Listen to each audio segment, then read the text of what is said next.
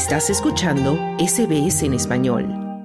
Los líderes de América del Norte se verán las caras en las próximas horas durante la décima edición de la cumbre regional que se celebrará en la Ciudad de México para tratar asuntos migratorios, económicos y de narcotráfico. El encuentro de este año se llevará a cabo mientras México, Estados Unidos y Canadá buscan una recuperación total de la pandemia de COVID-19 y en medio de un complejo escenario internacional marcado por la guerra en Ucrania. La cumbre de líderes de Norteamérica reúne al presidente de Estados Unidos Joe Biden y sus homólogos de México Andrés Manuel López Obrador y de Canadá Justin Trudeau. El canciller mexicano Marcelo Ebrard informó sobre las prioridades de la cumbre. Primero, diversidad, equidad e inclusión. El segundo, cambio climático y medio ambiente. Competitividad de la región. ¿Qué tenemos que hacer para ser cada vez más competitivos? Migración y desarrollo. Salud, después de la experiencia que tuvimos con la pandemia. Y por supuesto, seguridad.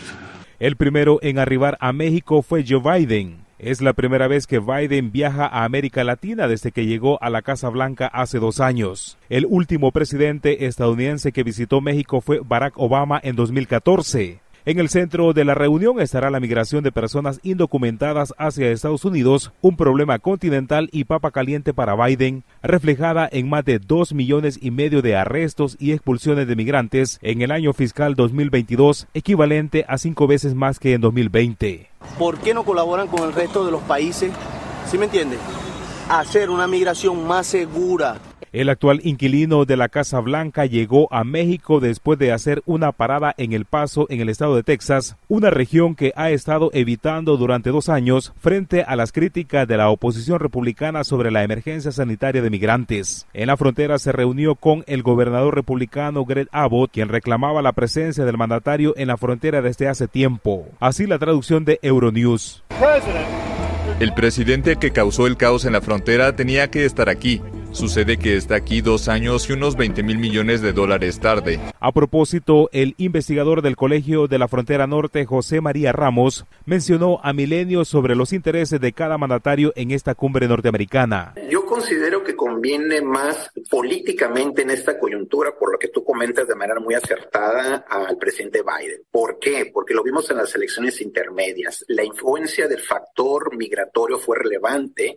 Tiene la presión, incluso en estos días, eh, los legisladores federales del estado de Texas van a declarar una crisis o van a hacer un planteamiento de una crisis en la frontera.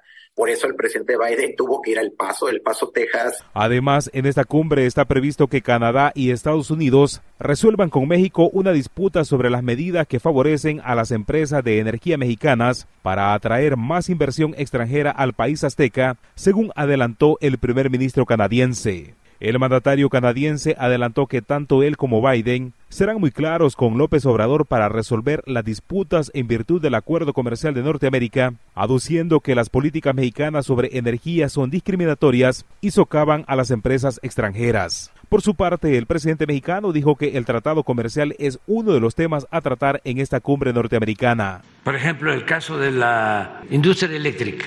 ¿Quiénes dicen que México no cumple pues los que querían hacer negocios sucios con las llamadas energías limpias. Quienes se inconforman, por ejemplo, con el que no se permita el consumo de maíz transgénico, pues los que no tienen escrúpulos, quienes este, están acostumbrados a vender alimentos dañinos para la salud.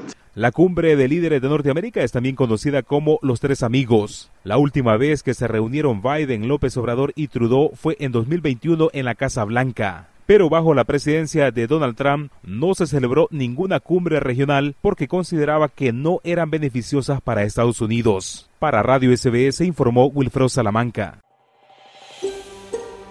¿Quieres escuchar más historias como esta? Descárgatelas en Apple Podcasts Google Podcasts, Spotify o en tu plataforma de podcast favorita.